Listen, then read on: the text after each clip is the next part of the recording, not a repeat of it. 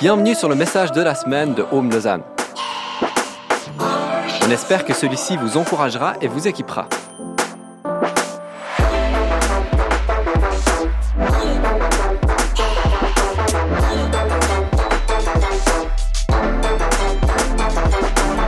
Pour plus d'informations sur notre Église, n'hésitez pas à visiter notre site internet sur www.homelausanne.ch. ce moment, on est sur la série des valeurs. Qu'est-ce que ça veut dire les valeurs? C'est si tu vas sur notre site internet, on dit qu'on a des valeurs et puis qu'on veut vivre ces valeurs. Et puis du coup, pendant cette série, en fait, on a pris la plupart de ces valeurs l'une après l'autre, des fois ensemble dans un message, pour parler un peu de qu'est-ce que ça veut dire, comment est-ce qu'on construit ces valeurs, et puis surtout pour s'interroger sur qu'est-ce que c'est que de vivre à partir de valeurs. Et puis on, on a vraiment insisté sur le fait que on veut pas que ce soit juste des mots qui soient expliqués, on veut que ce soit des mots qui soient incarnés. Ça veut dire qu'on veut vivre ces réalités-là. Et puis que c'est important de comprendre ces réalités et comprendre pourquoi on veut les vivre. Et une des choses qu'on a beaucoup dit au départ de cette série, c'est que euh, l'Église a changé la face du monde. Ça, c'est un fait historique. Euh, quoi que tu penses de l'Église, sache que l'Église a changé la face du monde. Jésus, il a changé le monde de façon radicale. C'est pas pour rien qu'on est en 2018 après Jésus-Christ. C'est parce que tout le monde, les historiens y compris, les athées, les non-athées, sont d'accord de dire que le gars, en trois ans, il a révolutionné le monde. Mais la vérité, c'est que sa révolution a été portée par ce qu'on a appelé l'Église. Et c'est l'Église qui a mis en place la révolution que Jésus a apportée. Et, quand on regarde ce que l'Église a mis en place, c'est très intéressant, c'est qu'il n'y a pas de, il n'y a pas de recette de la part de l'Église. Il n'y a pas une recette, il n'y a pas des... Je suis désolé là pour tous ceux qui aiment les, les, les 5 ou 7 ou 11 étapes. Il n'y a pas les 11 étapes pour révolutionner ton monde. Quand tu lis la Bible, c'est pas ça que tu trouves. Par contre, tu trouves une série de valeurs qui ont été incarnées différemment tout, tout au travers de l'histoire et qui ont changé le monde. Et c'est pour ça qu'on voulait parler des valeurs, pour se dire qu'est-ce qui nous, nous occupe, qu'est-ce qui nous, nous habite, et qu'est-ce que nous, on prend avec nous quand on vit au quotidien. Et on est convaincu euh, que c'est important de vivre ces valeurs. Ce soir, je vais vous parler de l'excellence. Alors, je crois qu'on a tous une certaine idée du mot excellence. Si je te demandais qu'est-ce que ça veut dire pour toi le mot excellence, je pense que tu ne dirais pas, attends, je vais prendre juste Google deux secondes ou pour les lettreux ici, il n'y en a aucun qui dirait non, je vais, vite regarder dans le dico. La plupart, tu pourrais me donner deux, trois idées de ce que c'est que l'excellence pour toi. Pour les uns, ça vous met une pression de fou. Tu entends le mot excellence, tu dis, ah, j'y arriverai jamais. Juste, tu dis excellence, déjà là, c'est fini, c'est parti. Enfin, non, parce que tu me connais, Yves, moi, je suis tout sauf excellent. Et puis pour les autres, ça se dit, ah yes, enfin, on veut être excellent, on veut être, les plus compétitifs. C'est, moi je suis plus excellent que l'autre, et puis moi j'ai toujours eu les meilleures notes, et puis là ça, te motive quand on parle d'excellence. Mais comme souvent, ce que je viens de te faire, c'est euh, deux, deux postures qui sont en fait malsaines parce que c'est des extrêmes. Et on va, on va essayer de voir ensemble qu'est-ce que qu'est-ce que c'est que l'excellence. Alors si tu es à fond motivé, tu dis c'est génial, moi je suis un gars qui veut ou une fille qui veut toujours parfait, excellent, mieux que. Ok, c'est bien. Calme un petit peu. Puis si tu es une personne qui dit non, non, jamais, s'il te plaît, c'est horrible, excellent, ça me fait peur, rien que d'y penser, j'ai des boutons, reste avec nous, ça va aller. Ça va aller, t'en fais pas. Je vais parler d'excellence, mais pendant un instant, j'aimerais te demander de, de mettre sur pause la compréhension que toi tu peux avoir de ce que c'est que l'excellence et t'ouvrir à ce que Dieu m'a mis sur le cœur. Et je vais te dire pourquoi je dis ce que Dieu m'a mis sur le cœur. Parce qu'au début, je commençais à préparer un peu ce message il y a à peu près un mois et demi, deux mois. Et en fait, j'y allais après ma définition, moi. Je me suis dit, ah, je pense que je vais dire ça, je vais motiver les gens. Puis moi, je suis un gars plutôt compétitif, si tu me connais. Ça veut dire que je peux faire de la compétition pour tout. Qui est-ce qui finit le plus vite? Qui est-ce qui part le plus tôt? Qui est-ce qui vient le plus... Dès, dès qu'il y a ça, moi, je sais pas, je me mets, c'est peut-être que j'ai fait trop de compétition dans ma vie, mais je suis rendu à ça. Ça veut dire que moi, je regarde et puis quand je suis au parc, je regarde quel est l'enfant qui marche le plus vite, quel est l'enfant qui saute le plus haut, quel est l'enfant qui tient le plus longtemps, quel est l'enfant qui a le besoin de plus de boire tout le temps, tu sais. Et, et, et je pourrais être biaisé de ce côté-là, là. Moi, je pourrais être cette personne-là. Quand tu me dis excellent, je dis yes, comment on peut faire mieux?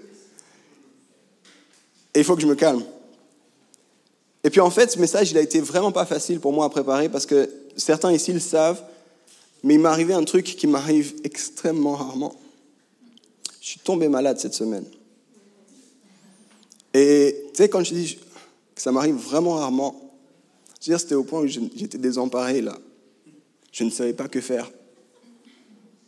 Parce que je ne suis pas du tout habitué à être malade. Pour plein de raisons que je ne vais pas de développer, je suis convaincu qu'on n'est pas censé être malade. Euh, et puis, et puis c'est des arguments qu'on a des fois avec Janet, mon épouse. Mais euh, elle m'a dit, on va voir le docteur. Je me suis dit, mais ça, c'est un élément de faiblesse. Si je vais voir le docteur, ça veut dire que j'ai perdu. Ça veut dire... C'est nul, hein. Et au passage, c'est nul, ne pensez pas comme moi. Mais, mais du coup, j'ai été complètement bloqué, paralysé. J'ai eu des pics de fièvre. le docteur m'a dit combien? J'ai dit très chaud. Très, très chaud, là. Il m'a dit combien? Je dis, je sais pas, c'était trop chaud. Euh, j'avais pas, le temps de prendre la température, je me battais avec mon corps, j'ai eu des nuits terribles. Et du coup, j'ai pas pu préparer mon message comme d'habitude, je prépare mes messages. Normalement, je prends quelques heures pour préparer un bon message, je prends pas mal d'heures. Et puis, j'ai pas eu le temps à disposition. Et puis, j'étais pas hyper en paix puis j'ai dit, mais Seigneur, c'est pas juste, j'avais préparé un message pour que tout le monde ait envie d'être plus excellent. Pourquoi est-ce que ça m'arrive cette semaine, cette histoire-là? Ma dernière maladie, ça remonte à plus de trois ans, je ne sais même pas quand c'était.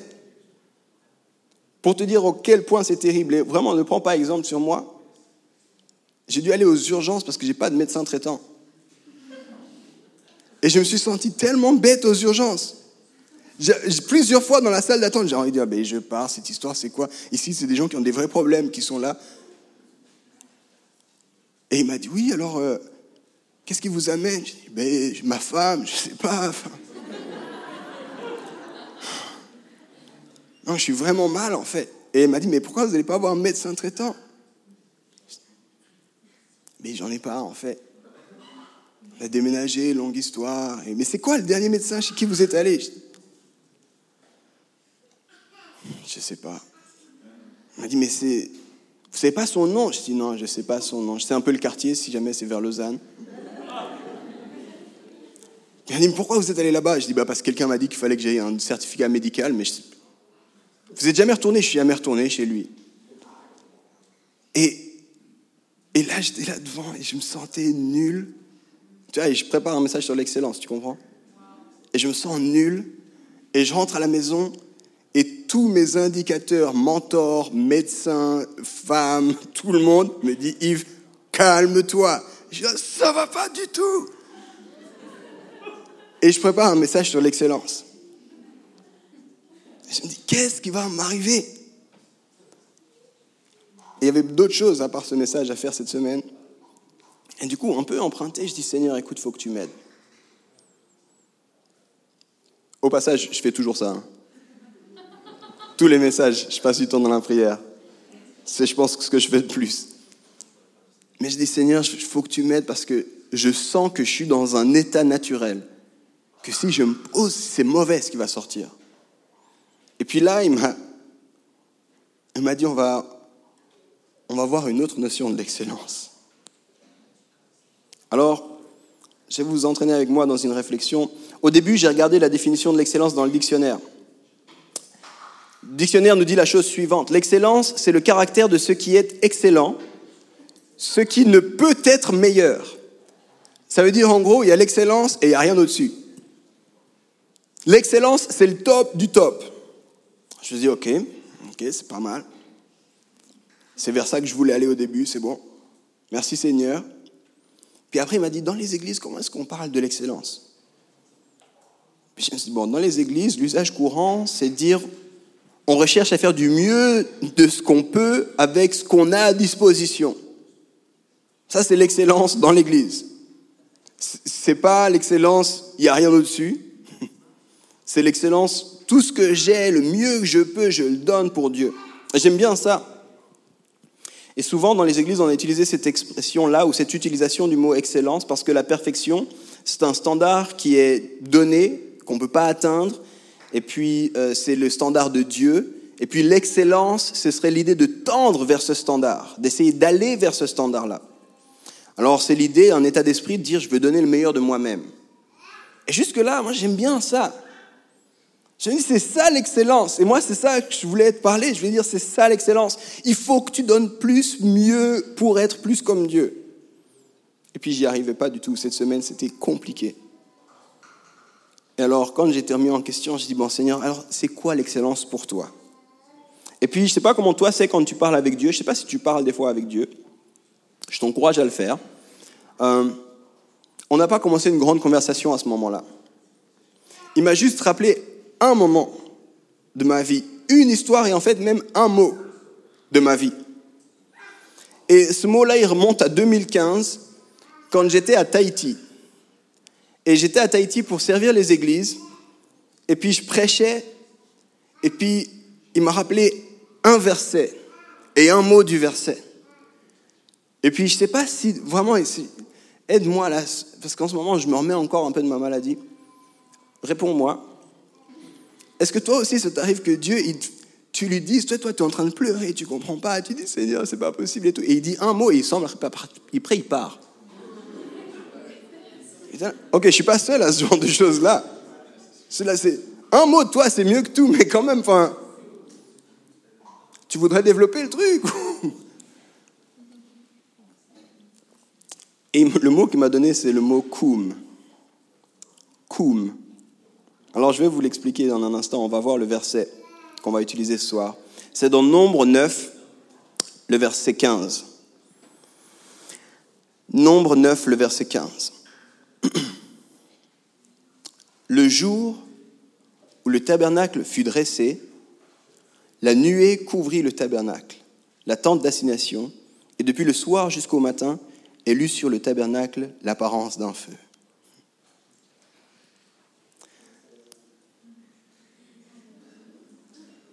Ça, c'est le verset qui m'a rappelé. Je vais te montrer comment c'est connecté avec la notion d'excellence. Rapide contexte pour ceux qui ne connaissent pas. On, est, euh, on, est, dans une histoire où euh, il y a eu, sans doute vous avez tous vu Le Prince d'Égypte, euh, un grand film de Disney, mais aussi une histoire de la Bible au passage. Et c'est l'histoire des Israélites pardon, qui sont sous l'esclavage des Égyptiens et qui sortent de, l'Égypte.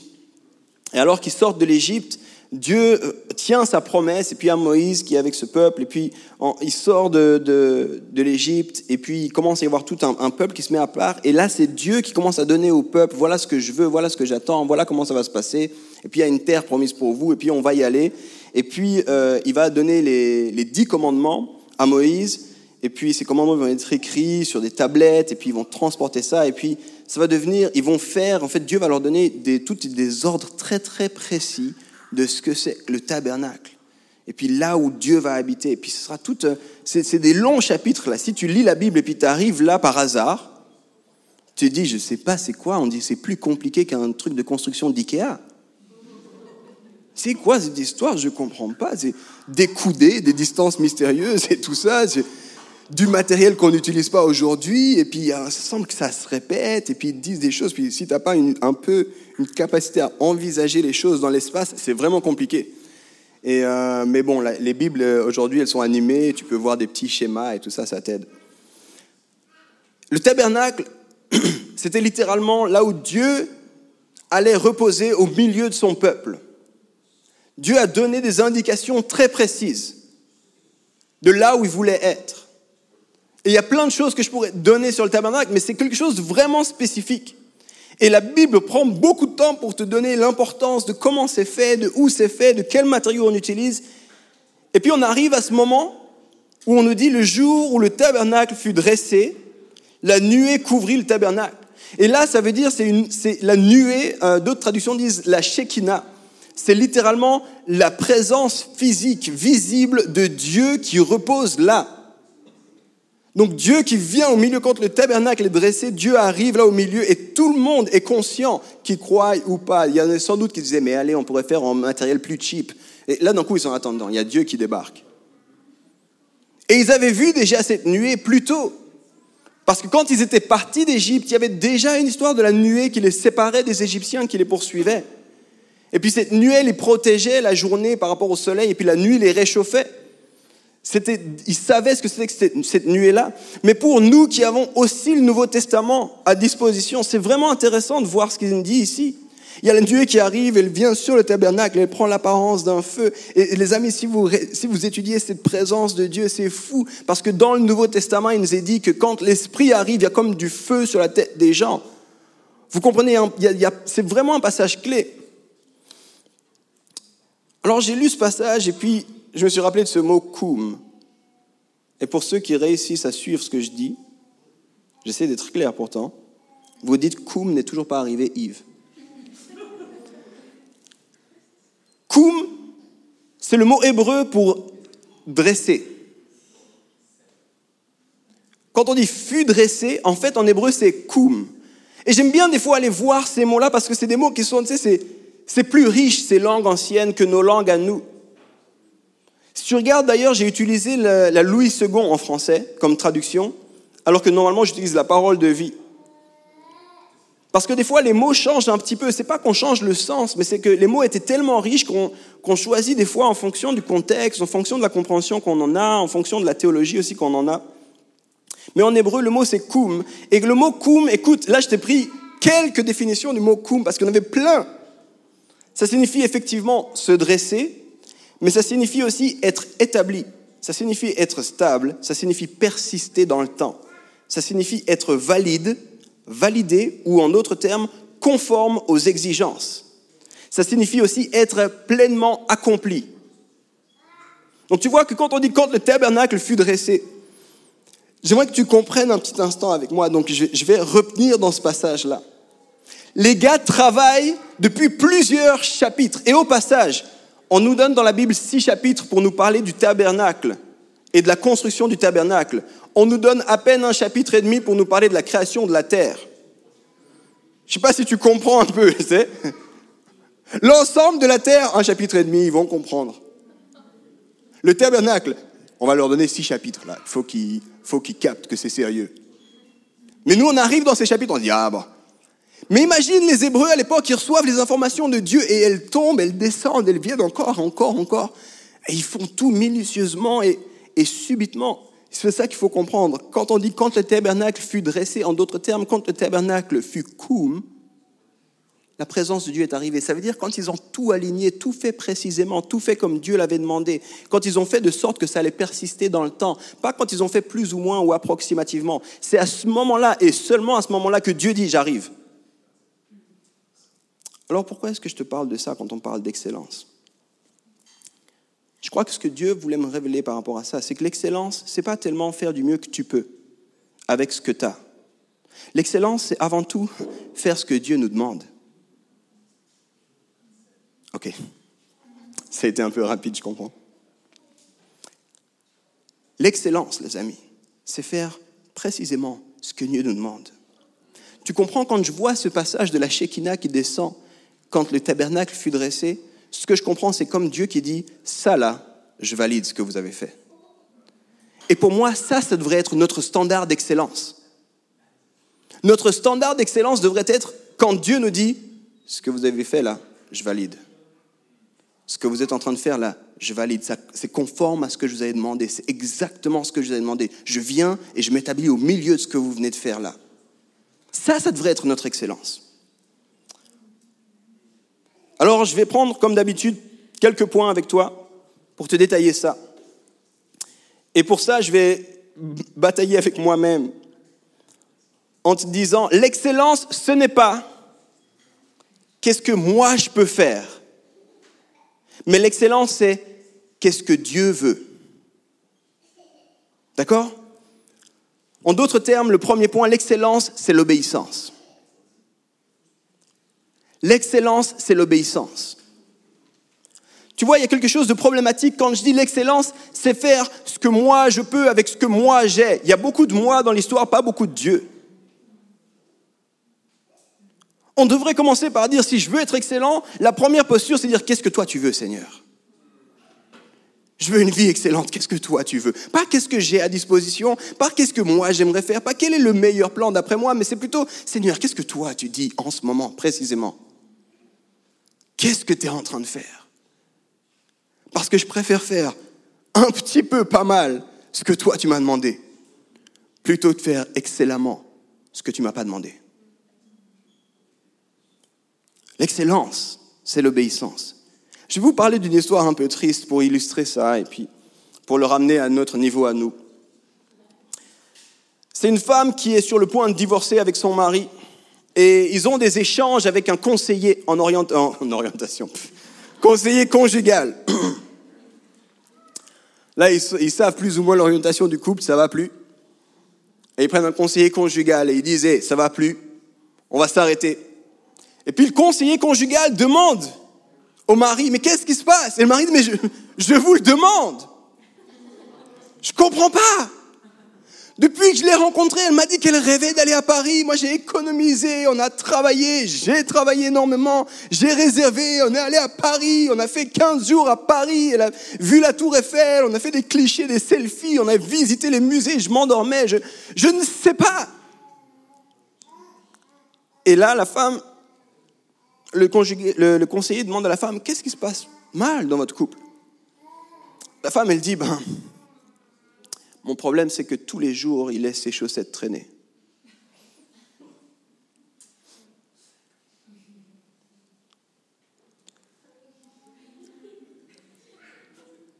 Le mari, il a pris tout ce que lui, il pensait être le meilleur et le mieux.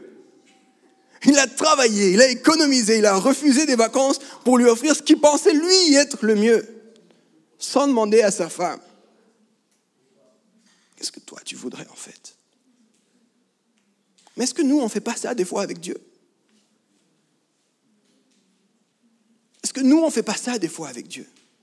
Est-ce que nous, on n'est pas des fois avec Dieu en train de lui dire, je vais y aller, et puis tu m'as donné un talent incroyable, je vais faire ça, et puis ça va aller, et puis, on se retrouve à un moment épuisé, fatigué, et puis dit, je ne comprends pas, Seigneur, et, et je me demande, et si, et si Dieu nous disait, mais c'est bien ce que tu fais, mais ce n'est pas du tout ce que je t'ai demandé? C'est bon là, j'ai un contre, mais c'est juste pas ça. Koum. Au moment où ça a été établi, dressé, précis, avec exactitude, selon ce qui avait été demandé, Dieu, il arrive là au milieu. L'excellence, les amis, ce n'est pas qu'est-ce que je peux faire, mais qu'est-ce que Dieu veut L'excellence, c'est l'obéissance. Mon deuxième point, l'excellence, ce n'est pas qu'est-ce que j'ai à disposition, mais qu'est-ce que lui, il dit. En d'autres termes, l'excellence, c'est la confiance. L'excellence, c'est la confiance. Tu vois, souvent, quand on prend une définition de nous, de l'excellence, c'est dire je vais faire tout ce que je peux avec tout ce que j'ai à disposition. Mais ce n'est pas ça, en fait, l'excellence. C'est Seigneur, qu'est-ce que tu veux et qu'est-ce que tu dis? Qu'est-ce que tu veux C'est je me soumets à toi.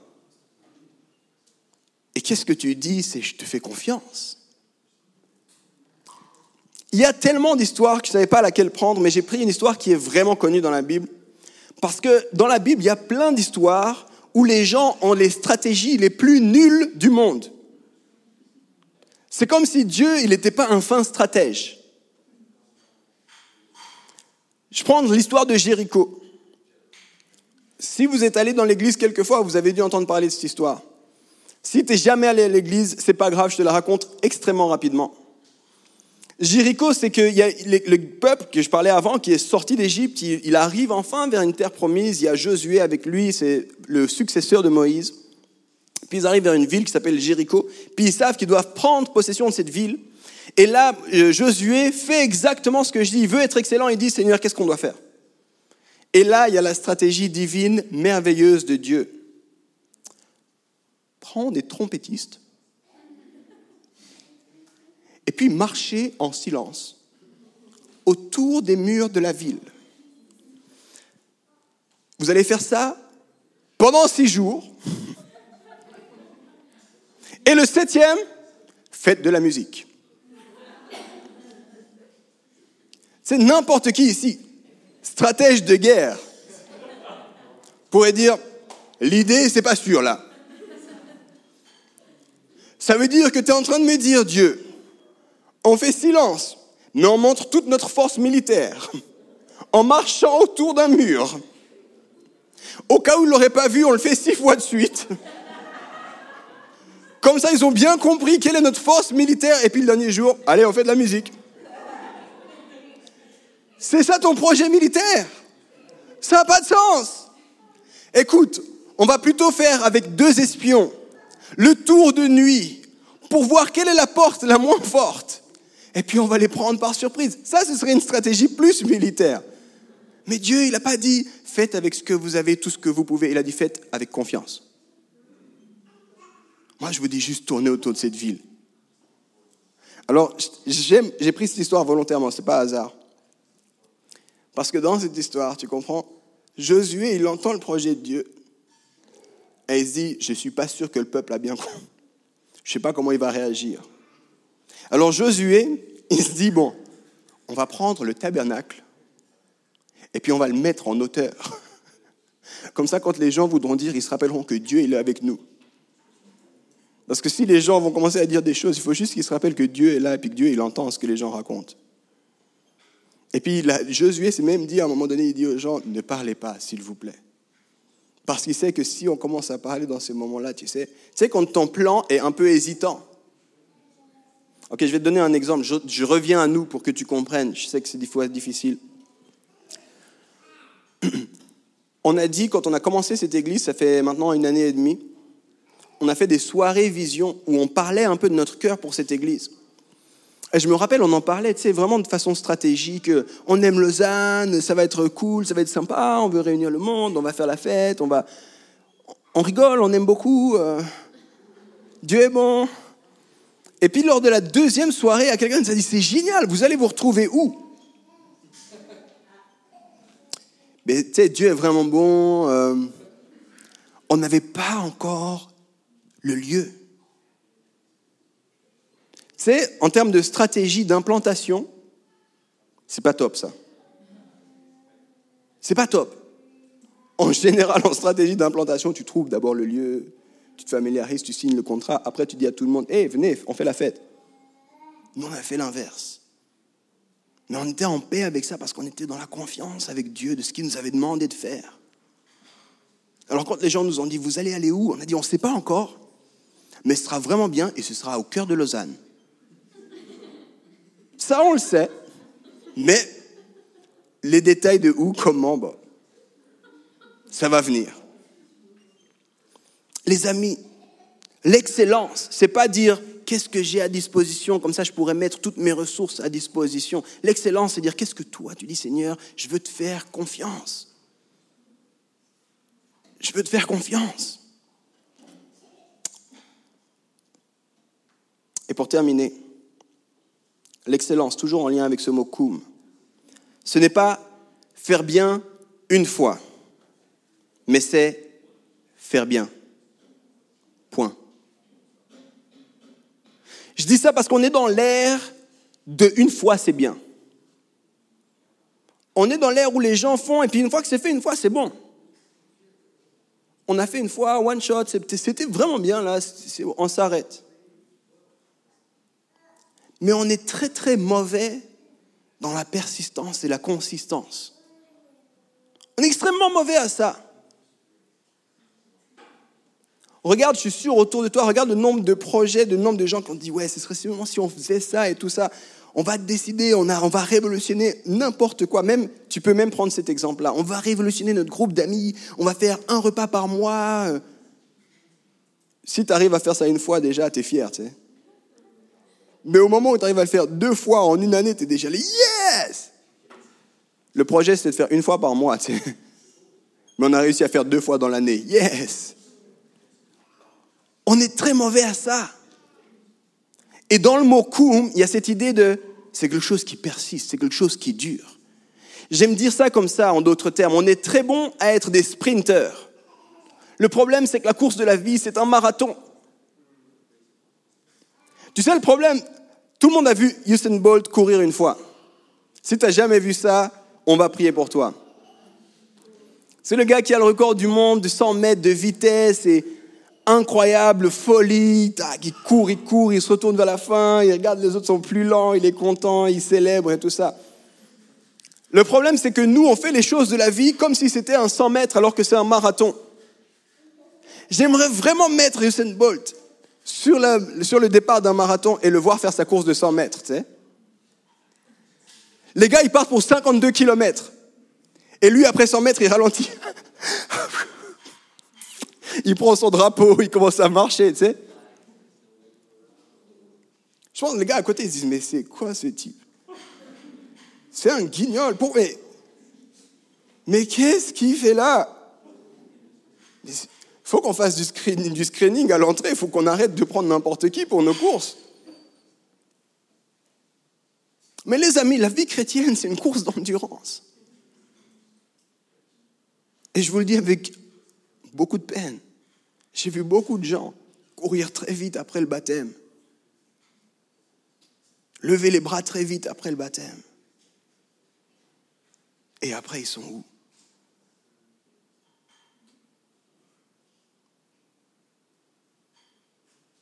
L'excellence.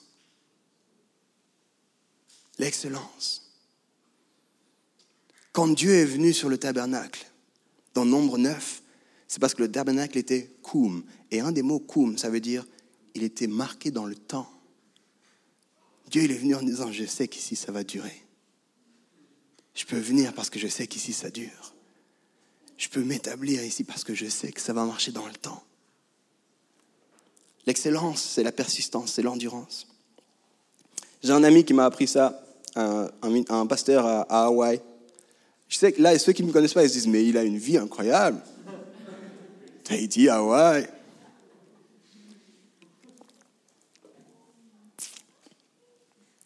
J'étais avec lui et euh, il y avait une conférence incroyable qui réunissait des gens de tout le monde entier. La conférence faisait jeudi, vendredi, samedi, dimanche. Et lui, il avait une petite église à 30 minutes de l'église principale. Dans l'église principale, il y avait en général sur les dimanches entre 3000 et 4000 qui se réunissaient. Dans son église à lui, en général, les grands jours d'affluence folle, on était 20. Et puis, lui, il avait dit, tous les vendredis soirs, études bibliques. Et là, moi, je vois, on commence à préparer la conférence, et puis lui, il travaille pour la conférence, il donne un coup de main, il prépare les choses et tout ça. Puis je dis, ah, mais pour la conférence, alors euh, on annule l'étude biblique du vendredi. Il me dit, quoi? Mais non, on a dit tous les vendredis, on fait, conférence, on fait étude biblique. Je dis, oui, mais écoute, il y a la grande conférence internationale du monde entier. De... Même à l'église, on en a parlé. Il me dit, oui, mais c'est pas grave. Je dis, attends, je ne comprends pas. Euh, Pascal, conférence internationale du monde entier, de tous les ministres qu'on veut rencontrer dans la vie. Qu'est-ce qu'on va faire dans cette petite paroisse où les jours de chant sont vains On n'a qu'à mettre un panneau sur la porte, leur dire euh, venez à la conférence. Il m'a dit non, non, non. J'ai dit que je serai là chaque vendredi. Je vais être là chaque vendredi. Ça va, Chacha?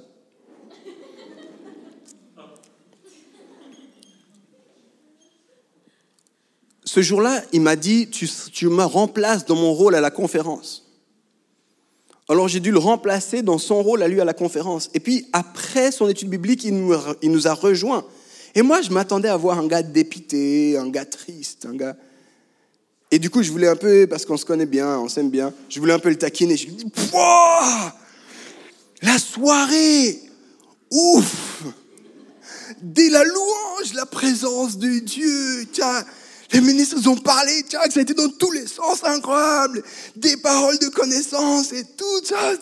Il m'a dit, c'est vrai, c'est génial. Je dis, ouais, et toi alors? Elle m'a dit, incroyable.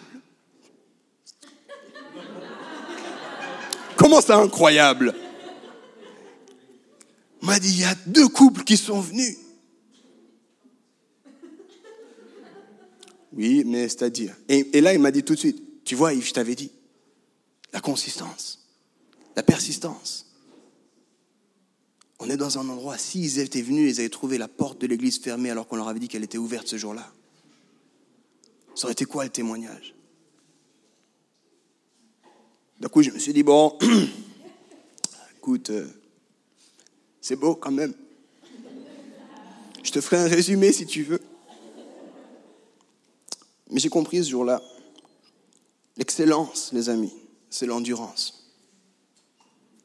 Quand j'ai commencé à penser à ce message, je voulais dire, il faut qu'on soit des gens qui donnons le meilleur de nous-mêmes parce que Christ, il s'est donné en entier pour nous et puis il mérite le meilleur de nous. Et puis, je suis convaincu qu'il y a une belle part, c'est une belle théologie, cette histoire-là. Je n'ai pas envie de dire c'est faux. Mais je pense que ce n'est pas ça la base de l'excellence. Je m'en suis retrouvé à, à penser ça à la fin de cette semaine. C'est pas ça la base de l'excellence. Je crois que c'est important qu'on ne tombe pas dans quelque chose d'individualiste et de centré sur qu'est-ce que moi je peux faire avec mes moyens à moi. Je pense que oui, si on peut donner le meilleur, et si on veut donner le meilleur, c'est parce qu'on est lié à lui. Et ça doit être dans notre relation à lui. C'est pour ça que je crois que Dieu m'a amené dans une autre direction. Tout au long de la semaine, il m'a amené dans une autre direction. Il m'a dit, va arrête avec tes histoires-là. Avant de donner notre meilleur, l'excellence, c'est faire ce que lui nous demande de faire faire avec confiance en lui et faire dans la durée. Ça, c'est quelques éléments que tu peux prendre note ce soir. Mais tu vois, ça redéfinit aussi ce que ça veut dire de réussir.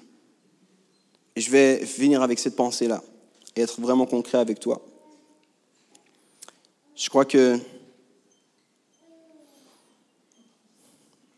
souvent on a une mauvaise image de ce que c'est que l'excellence. Souvent, on a une mauvaise image de ce que c'est que la réussite. On, a une image qui est malheureusement très liée à ce qu'on voit sur les réseaux sociaux. Puis on se dit que la réussite, ça doit ressembler aux comptes qui sont les plus suivis. Alors que je crois que ce n'est pas ça la réussite. La réussite, c'est la fidélité à ce que Dieu nous demande d'être. C'est faire avec confiance et avec foi ce que lui nous demande de faire. Quand, quand, je grandissais, il y avait un, un, panneau, un poster dans la chambre de mon frère. Et ce poster, il disait Do your best and God will do the rest. Tu donnes du meilleur de toi-même et puis Dieu fera la différence. Et puis j'ai grandi avec cette image-là et je savais ce que ça voulait dire, même petit. Et je me suis toujours dit, je vais faire ça. Et ça, c'est ma manière à moi de comprendre l'excellence. Puis cette semaine, ça a changé. Cette semaine, je me suis dit, fais fidèlement, avec foi et avec persistance, ce qu'il t'a demandé de faire. Et lui, il fera le reste.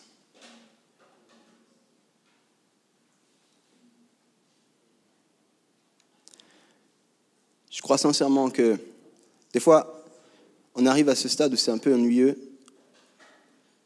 Beaucoup de gens nous, demandent comment c'est home J'ai envie de dire c'est merveilleux, c'est la plus belle des choses que vous pouvez voir. Et je crois ça vraiment. C'est la plus belle des choses qu'on puisse vivre. Mais, mais je crois qu'on réussit parce que ce qu'on dit là, on veut le vivre pour de vrai. Tu sais, il y, a, des choses qu'on ne peut pas maîtriser. Puis il y a des choses qu'on ne sait pas. Et puis, en fait, je vais même te faire un peu peur parce que je suis le pasteur. Si tu ne le savais pas jusqu'ici, moi, tu le sais maintenant. Et je vais te dire une chose ici. Je travaille très dur pour ne pas construire l'Église. Je vais le répéter une fois. Je travaille très dur pour ne pas construire l'Église. Parce que dans la Bible que je lis, Jésus dit, je vais construire mon église. Alors, j'ai pas envie que pendant que lui, il est en train de construire son église, il trouve un chemin, tu sais, en train d'essayer de faire un truc, puis il me dit Yves, tu fais quoi là? J'ai dit que j'allais le faire.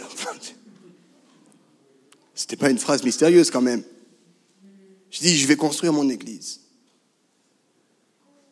Mais lui, nous a dit autre chose. Il a dit, faites des disciples. Aimez-vous bien. Accueillez chacun. Prenez soin de ceux qu'on ne prend pas soin. Et du coup, c'est la seule chose qu'on veut faire ici. Et on fait confiance que Dieu, lui, construit son Église. Et dans ce sens-là, je crois qu'on essaye d'être excellent. Alors pour toi maintenant, dans ta vie à toi, pour ceux qui sont ici, qui disent, Home, c'est mon Église, Home, c'est ma famille spirituelle, j'ai envie de te défier, toi aussi, sois excellent. Dans le sens qu'on a parlé ce soir toi aussi sois excellent. Toi aussi, ça veut dire obéis à Dieu. Pose-toi la question, Seigneur, qu'est-ce que tu me demandes de faire? Je veux le faire avec fidélité, avec foi et avec consistance. Ce sera un bon début pour être quelqu'un d'excellent. Si c'est ton cas, j'ai simplement envie de prier en terminant pour toi. En priant et en demandant que tu puisses oser écouter Dieu, lui faire confiance et faire ce qu'il te demande. Si tu as envie d'être un peu plus excellent dans ta vie, je t'invite simplement à mettre une main sur ton cœur. Avec moi.